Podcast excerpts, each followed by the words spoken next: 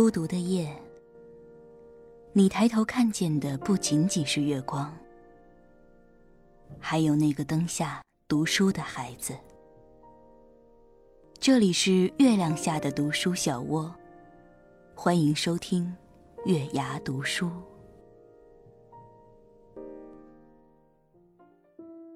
嗨，你好吗？这里是月牙读书电台，我是主播品月。柏拉图说：“当爱情轻敲肩膀时，连平日对诗情画意都不屑一顾的男人，都会变成诗人。”那么，给他翻译成现代语说啊，就是当爱情来临时，连冷若冰霜的霸道总裁都会变成宠溺无限的温柔暖男。一开始的我们也是你侬我侬，花前月下，可是后来的我们，怎么就慢慢变了呢？今天要为大家分享的文章来自从哥。为什么你和另一半总是会吵架呢？让我们一起来分享这篇文章吧。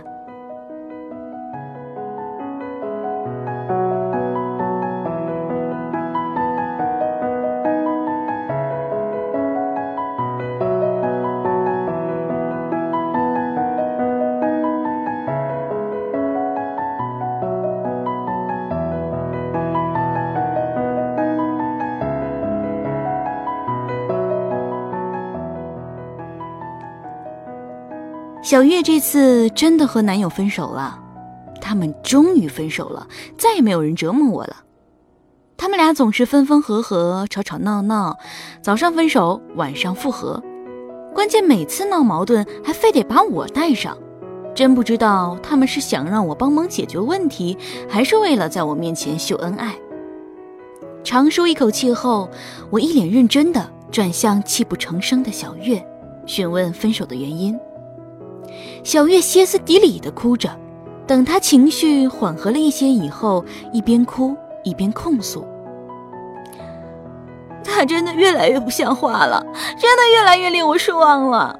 我跟他在一起，我只有生不完的气和操不完的心，我完全看不到我们的未来。”说完后，她继续痛哭，我呢，就默默的问一句。会不会是你对他的要求太高了，期望的太高了？小月擦完鼻涕，怎么可能呢？怎么可能会是我的问题呢？我爱他，我希望他尽快成功，难道我有错吗？是，你爱他没错，但你把他成不成功作为爱的基础，这就错了呀。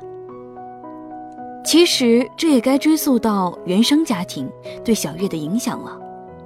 小月的家庭情况很不好，母亲体弱多病，就靠父亲一个月几千块的死工资支撑着全家的生活。周围的邻居亲戚大多比他们家情况要好，这也是小月特别渴望成功的主要原因。尽管她渴求成功。可是小月自己却不怎么争气呀，无论是学生时代还是工作后，自己都没得到成功，但又无比渴望成功，这种压力自然就转接到他的另一半身上了。刚刚毕业的黄毛小子又怎么可能一夜暴富呢？成为小月口中的成功者呢？越是爱幻想的人，爱做梦的人，越是对另一半有着不切实际的要求。越是那种喜欢依赖别人的女生，越是容易对另一方感到失望，也越容易让一段感情走上枯萎。大学时，我还认识一个女生，叫做橘子。橘子择偶的首要条件就是一定要足够成熟，可以像爸爸一样宠爱自己，也可以像爸爸一样统筹大局。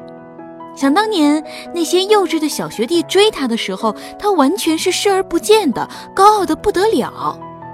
最终，还是被一位老司机，哦，哦，不是大四的，长得有点寒碜的老学长给收了。这位老学长在学校做过两年的学生会主席，无论是个人能力还是带领团队的能力，在当时的我们看来，都是可以甩小学弟几条街的。橘子对老学长也是充满了崇拜，他坚信这就是自己想要找的爸爸。他们毕业后就结婚了。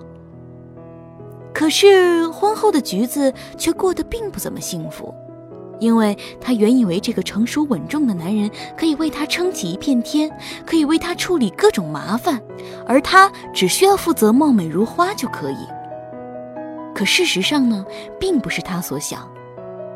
橘子在工作中遇到困难，这位老学长并不能给她很好的指导，也从来没有呃雄心壮志的跟橘子说：“不开心咱就别干了，我养你。”婆媳闹矛盾，他也不能很好的从中协调，甚至有时会弄巧成拙，导致婆媳关系很紧张。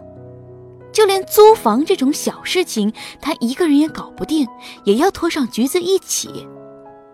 期望过大，必定会带来失望；失望过久，必定会带来争吵。那么久而久之，便是分道扬镳。橘子把老学长当做自己的救世主，觉得只要有他就可以幸福快乐的像孩子一样的生活。可是当真正在一起以后，才发现对方并不能够完全满足自己的所有期望，便慢慢失望了，最终选择离开。你有没有思考过，为什么你们刚认识时，你们的眼里只有对方，只有花前月下？几天不见就会感觉猫抓似的直痒痒，可是真正在一起生活了以后，你们却越来越看不顺眼，争吵越来越多，对另一半也是越来越失望呢。人还是那个人啊。很多人分道扬镳，都是因为对另一半感到深深的失望，觉得他不是自己想象中的模样。期望越高，失望越深。你为什么要在一开始对他抱过高的期望呢？你要明白，没有一个人可以百分之百的满足我们所有的期望。如果有，那么那个人也只有你自己。不对另一方有过高的期望，才能在爱情里掌握主动权，也不容易产生失望而分道扬镳。自己有才有颜又有钱。干嘛像乞丐一样盼望着你成为我心目中的模样呢？最好的爱情也是我们相互欣赏着，我们相互宠着，而不是我们相互期望着对方成为自己那个心目中期待的模样。好了，那么这篇文章就跟大家分享到这儿了。不知道你有什么感想，可以在月牙微信号下为我留言。那么今夜。就到这儿了，平云祝大家晚安，好梦。